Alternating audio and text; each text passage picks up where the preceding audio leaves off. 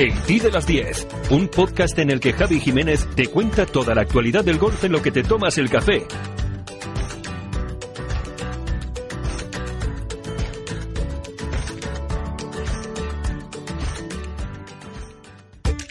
Hola, ¿qué tal? ¿Cómo estás? Eh, pues ya nos metemos directamente en el fin de semana, ¿eh? Ya es viernes y te quiero contar qué puntos de interés son los que tenemos para este fin de semana. Em, puntos de interés en los que sin duda vas a encontrar especial interés, y valga la redundancia, en ese primer Mayor Senior del año, ese Regions Tradition, donde Miguel Ángel Jiménez defiende el título. Ayer eh, les cayó una tormenta, ahora te lo voy a contar, y hubo que suspenderlo, pero Miguel Ángel, como defensor del título y como bueno, pues, pues eh, el jugador con ganas de reeditarlo, de momento está segundo en esa provisional. Tenemos torneos en el, en el, eh, Challenge, en el Simetra, eh, Santander, en el Alps, en fin, tenemos torneos por todas partes, españoles por todas partes también en el AT&T Byron Nelson, en ese torneo del PGA Tour donde los españoles eh, Sergio y, y, John Ram han dejado solo a Rafa Cabrera Bello, pero bueno, el canario ha comenzado, no es de los mejores, está con 70 golpes, menos uno, no es un mal comienzo, así que de todo eso vamos a hablar. Si te quedas conmigo, ya sabes que soy Javi Jiménez, Javi J Golf en redes sociales, eh, hoy es Hoy es eh, viernes, es de 10 de mayo y esto que escuchas es el T de las 10. Bueno, antes de meternos en faena, ya sabes que una de las noticias de esta semana es esa decisión de Podri Harrington, el, capitán europeo de la próxima Ryder Cup, de solo elegir a tres jugadores para su equipo en lugar de los cuatro a los que hasta ahora tenía derecho y que también tiene derecho el capitán americano. El capitán americano no va a renunciar a los cuatro picks, así es que eso ha hecho que las críticas se levanten contra Harrington.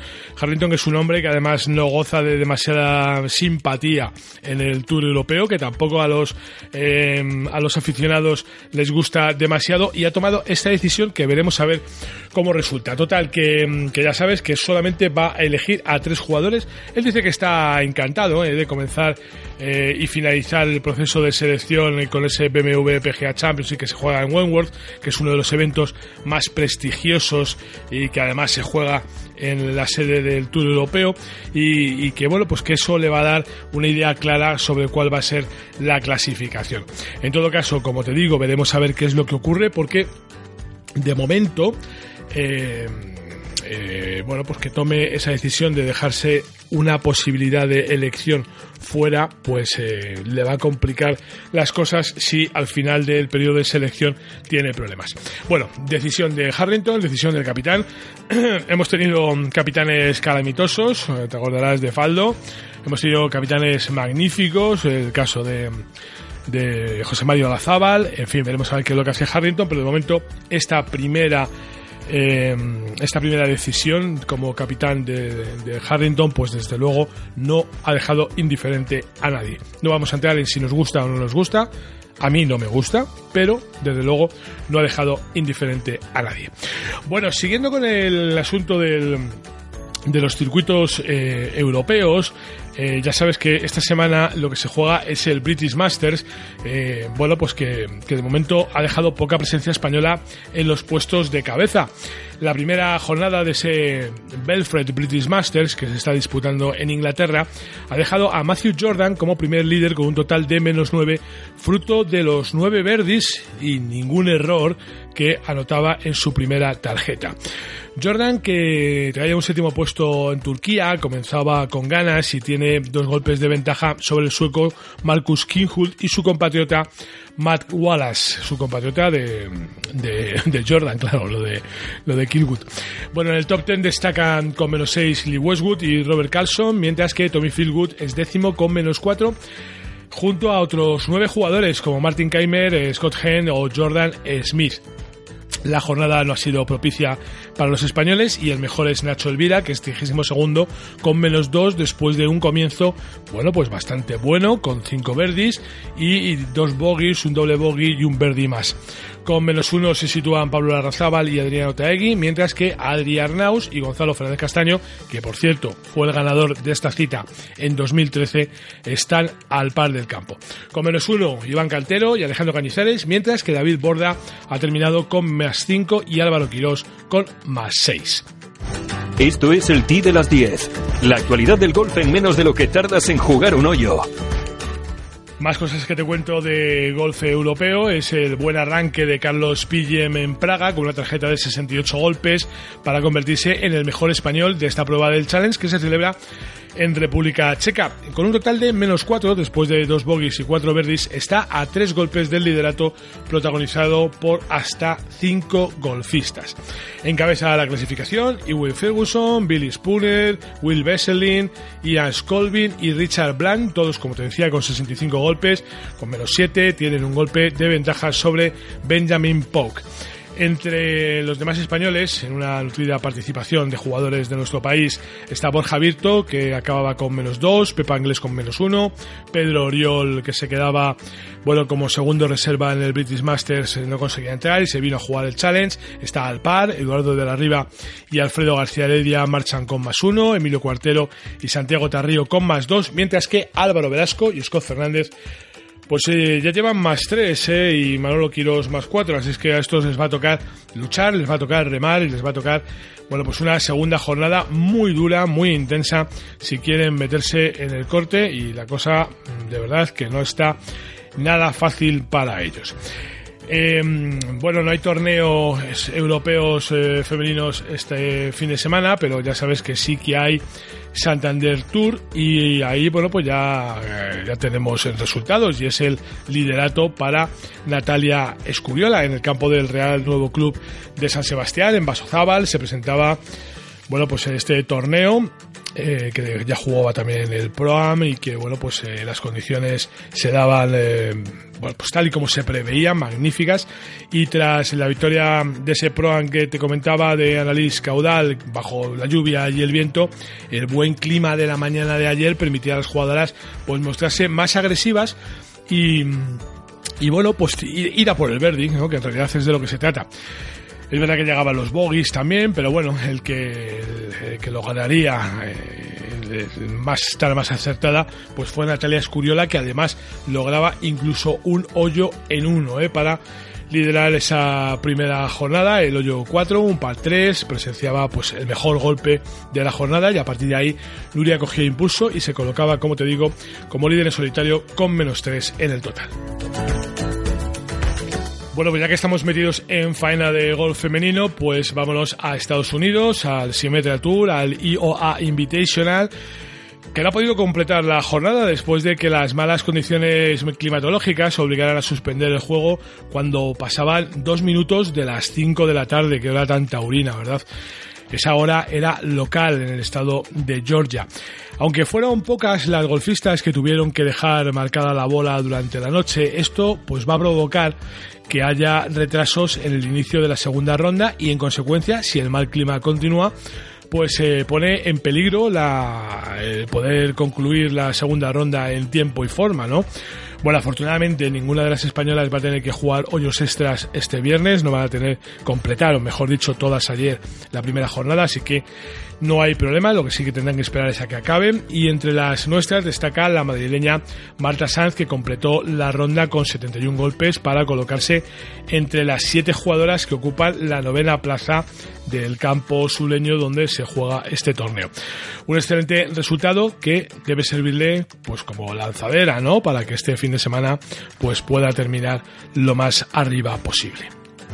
Esto es el T de las 10. La actualidad del golf en menos de lo que tardas en jugar un hoyo. Donde también hubo suspensión fue en ese Regions Tradition, el primer mayor eh, para veteranos de esta temporada y que además defiende título Miguel Ángel Jiménez. Se juega en Alabama, como ya sabes.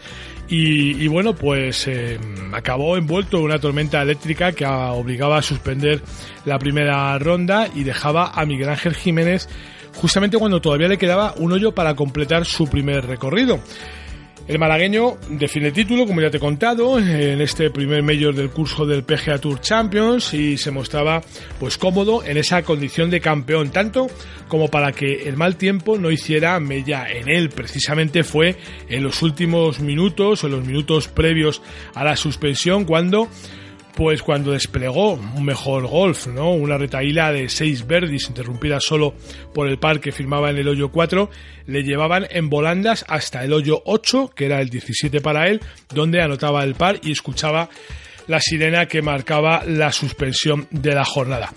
En esa, esa misma interrupción le cogió a José María Lazabal con 14 hoyos disputados, 4 verdis y un doble bogey entre sus anotaciones para situarse a 5 golpes del estadounidense Glenn Day, quien, a falta de jugar sus dos últimos hoyos, dio todo un recital, una tarjeta en la que llevaba anotados 7 verdis y ni un solo bogey. Bueno, y un apunte más, esta vez eh, desde, desde nuestro país, desde España, igual que hemos hablado del Santander Tour que se juega en Masonzabal, tenemos que hablar del Alps de las Castillas que se está jugando en Guadalajara, en Golf Valdeluz, y donde ayer hubo un verdadero recital de verdis. Vamos, es que los verdis caían con una facilidad pasmosa. Mira que el otro día hablábamos precisamente en, en Casa Club. Eh, eh, José Fernández y yo con el director deportivo de, de de Valdeluz, con Borja Ochoa, que nos decía que bueno, pues que el campo, hombre, que es fácil, que es un campo asequible, que es un campo que no presenta demasiadas complicaciones, pero que, bueno, pues lo habían preparado para que alguna guerra diera. Bueno, pues, pues es que con estos chicos no hay manera de preparar los campos, ¿eh? Hasta eh, tres jugadores lograban completar su primera jornada con 62 impactos en gol Valdeluz. Los franceses Pierre eh, Pinot, Xavier Poncelet y Edgar Cacerín, que acompañan en el coliderato a un Sebastián García Rodríguez, que se ha mostrado intratable eh, en ese diseño de Ramón Espinosa para firmar un 10 bajo, eh, que le sitúan en lo más alto de la tabla clasificatoria de este torneo. Yo no sé lo que va a pasar en los días venideros, es verdad que mantener el 10 bajo durante tres rondas es muy complicado y que en este campo hemos visto resultados a una vuelta pues muy impactantes. Hemos visto a pues eh, recuerdo a Carlos Balmaseda firmar un menos 11 y un menos 12 o menos 13, creo recordar, en un torneo del circuito de Madrid de profesionales. Pero claro, a una vuelta, poco más o menos lo que pasaba ayer, menos 10 a una vuelta. Ahora hay que ver jugando tres jornadas que son capaces de hacer en este campo, aunque tal y como juegan, pues puede pasar cualquier cosa.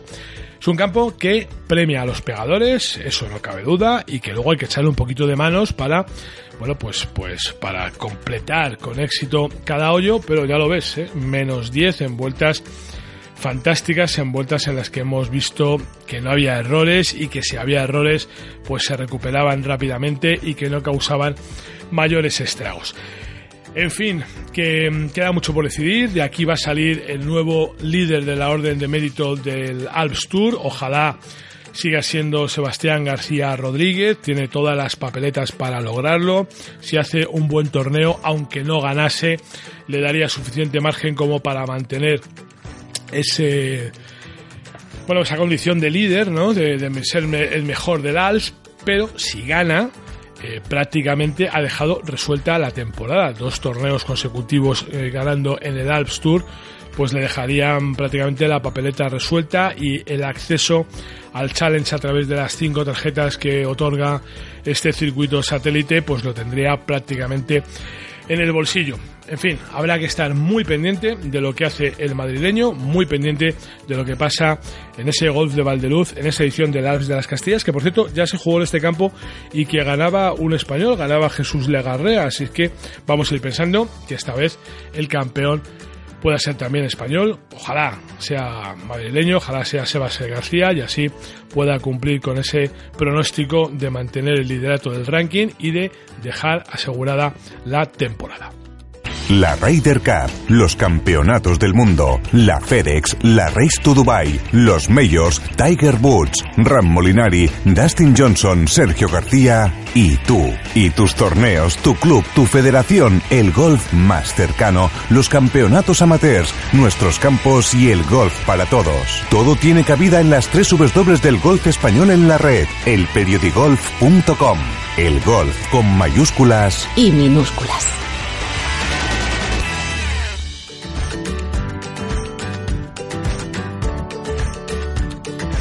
Bueno, pues dejamos por un momentito la competición y nos vamos ya con los planes para el fin de semana. Ya sabes que todos los viernes te recomiendo alguna actividad para que hagas durante este mismo fin de semana en el Club Deportivo Somontes, pero pero hoy quiero que hagas una cosa. Antes de nada, que cojas tu agenda y te vayas reservando una fecha. La del viernes 17 de mayo. A eso de las eh, ocho y media de la tarde, en la Casa Club del Golf, hay un acto bueno, no es un acto, es, es, mucho más que un acto, es un espectáculo, es algo que va a suceder que es verdaderamente mágico, inexplicable, pues como todo lo que acontece alrededor de, de la magia y del ilusionismo. Es una noche de cartomagia de la mano del gran Pepo Capel. Uy, iba a decir Clavel, fíjate cómo tengo la cabeza. Hola Pepo, ¿cómo estás? ¿Qué tal? ¿Cómo estás? Bueno, pues aquí ya de viernes, yo, yo no sé los magos cómo tenéis los viernes, eh, me imagino que súper ocupados, ¿no? Sí, en realidad es nuestro punto fuerte de trabajo, o sea, los viernes, fin de semana, algo por la por la semana, pero vamos, los lunes estamos más tranquilos, sí. por así decirlo. Bueno, oye, cartomagia, ¿eh? esto ya de mezclar la magia y, las cartas, me imagino que esto es un espectáculo de, magia de proximidad, ¿no? Sí, es un espectáculo de magia de cerca, pero vamos, para, para 40, 50 personas. donde las, protagonistas son las cartas, lógicamente, y nada, es una magia muy imposible. Decían que la cartomagia es como la poesía de la magia, que el elemento más, eh, más sugerente de todos ellos. Ya. Oye, em, claro, yo creo que eso nos pasa a todos los espectadores cuando vemos magia. Eh, terminamos de ser malos espectadores de magia. Yo, yo me cabreo mucho y mira, mi hijo le pasa, ¿no? Que dice, ya sé cómo se hace. No, no, es que, que poco importa cómo se hace, ¿no? Lo bonito es, es la ilusión, es lo que transmitís los magos, es ese, ese efecto tan, tan inmediato, tan delante de nosotros y que no somos capaces de entender muy bien.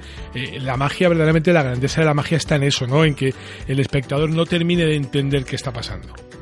Claro, en que sea algo inexplicable para él, que sea imposible esa sensación de como no, como si recuperásemos el niño interior y esa fascinación de, del imposible, ¿no? Porque hablando de imposibles, para mí la magia es mucho más fácil que el golf. Sí. yo soy jugador de golf y vamos. Ahí, ahí andará la cosa, ¿eh? No te creas. Sí, sí, sí, yo también veo cosas a veces en un campo de golf que digo, eso es imposible o inexplicable. Pero... Bueno, ¿cómo es, eh, cómo es la, magia de, del gran Pepo Capel? Bueno, pues una magia participativa, intentamos que sea divertida porque al fin y al cabo la gente cuando viene a ver un espectáculo de magia queremos que se olviden de sus problemas, de sus cosas, eh, que se entretengan, que se diviertan, que se fascinen y que sientan ese imposible, ¿no? Y, que, y sobre todo que se vean más felices de lo que han llegado. No, ese es nuestro gran objetivo. Oye, en, un espectáculo con tan poquita gente, estamos hablando de 40 o 50 personas, ¿al final el mago acaba teniendo algún tipo de feedback con el público? Eh, no sé si, si hay un momento en el que te acabas juntando con ellos y te demuestran algún tipo de inquietud o, o el espectáculo acaba cuando se baja el telón. No, no, no. Luego a la salida siempre me, como, somos poquita gente, me, despido uno a uno de todos ellos, además que se suelen generar ambientes muy, muy familiares, por así decirlo. Al ser 40 hemos participado, han salido mucha gente, ha participado mucha gente, o sobre todo, no todo el mundo, pero sí de cada grupo que ha venido, ¿no? Si un grupo de cinco, uno de seis, pues van saliendo y, también es que lo bueno de estos espectáculos es que ellos participan en el espectáculo, ellos también son protagonistas, es algo que construimos entre todos al final. Oye, cuando, cuando llamas a uno que salga al escenario, me imagino que ahí los miedos, eh, el miedo escénico sobre todo, al final se produce, bueno, pues un momento de tensión que también hay que saber manejarlo, ¿no? Y que, y que el mago tiene que saber salir de esa situación, que a veces el, el espectador crea una situación un poco rara y que también eh, forma parte de la magia el, el conseguir que, que llegue el escenario, tome el mazo de cartas, la baraja y que se sienta relajado. Sí, sí, eso, es una de nuestras labores, que se sientan a gusto, o sea, que, que, se sientan como en su casa y que sean ellos mismos. Y bueno, al, no ser un gran escenario de, de 300, 500 personas, hmm. no suele haber demasiado miedo escénico, pero si alguno se pone nervioso, y estoy, la única manera de, la mejor manera es que, se sienta como en casa, se relaje y que es para pasarlo bien. Ya. Oye, y cuando tienes tan poquita gente, hablabas antes de un escenario de 300, 400 personas, que bueno, que hablas, digamos, al viento, pero claro, cuando estamos hablando de un espectáculo eh, en familia, ¿El mago también se pone nervioso? ¿También tiene miedo escénico? Bueno, siempre antes de actuar tienes mariposillas en el estómago, como como dice, como antes de salir a un, campo, ¿no? Que siempre va... Sí, Pero, pero una vez enseguida el primer aplauso, ¿no? Ya, ya te relajas y ya va todo rodado. Bueno, ¿tú tienes una carta favorita? ¿Tienes una carta talismán o...? ¿Cómo va esto? Sí, el 3 de picas. ¿eh? Ah, el 3 de picas es tu carta, ¿no? Sí, cada uno tenemos ahí, cada mago tiene sus manías. Sí, señor, sí, señor. Bueno, pues ese espectáculo, como decimos, el viernes 17, como ya habéis escuchado, para muy poquitas personas, un aforo muy limitado, por eso queríamos adelantaros tanto esta fecha para que, bueno, pues toméis nota y, rápidamente pues hagáis eh, la reserva que se puede hacer lógicamente pues en el Club Deportivo Somontes. Eh, ya sabéis que en la página web encontréis todos los datos www.cdsomontes.com 17 de mayo 8 y media de la tarde en la casa del club de, de golf cita con el gran Pepo Capel Noche de Cartomagia que yo creo que es una cita imperdible que se dice ahora ¿eh? era imprescindible ahora ya es imperdible Gracias, Pepo. Mucha suerte, mucha mierda, ¿no? En este caso. sí, sí, sí. Muchísimas gracias a vosotros y ahí nos vemos. Un abrazo muy fuerte.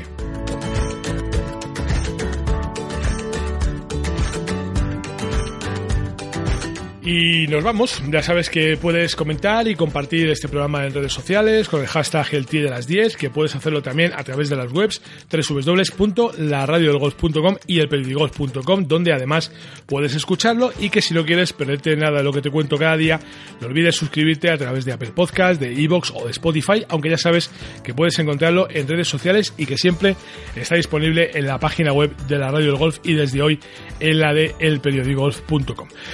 Em, por cierto, por cierto, que hoy es viernes, así que déjame que te diga que dentro de un ratito tenemos una cita, tú y yo, sí, tú y yo, en Radio Internacional, el 97.5 de la FM, en Rock and Golf, ya sabes que es ese programa en el que, bueno, dejamos a un lado los bogies y los verdes y nos dedicamos a escuchar cómo suena el golf. Hoy lo vamos a hacer en compañía de Oscar García, ¿eh? que nos va de Oscar Díaz, perdón, que nos va a traer Oscar García, que estoy pensando, de Oscar Díaz, que ya sabes que bueno, pues es concursante de televisión, que es periodista, que es traductor, que escribe, que además es el jefe de prensa de los torneos del European Tour en España y que es un tío que sabe mucho de rock, ¿eh? así que va a merecer la pena escuchar la playlist que nos va a traer y todas las cosas que nos cuente. Bueno, en todo caso, de este programa te dejo los enlaces en la descripción, de Rock and Golf luego dejaré en mis redes sociales el podcast por si ahí no lo puedes escuchar. Gracias como siempre por estar ahí, eres muy amable, un fuerte abrazo.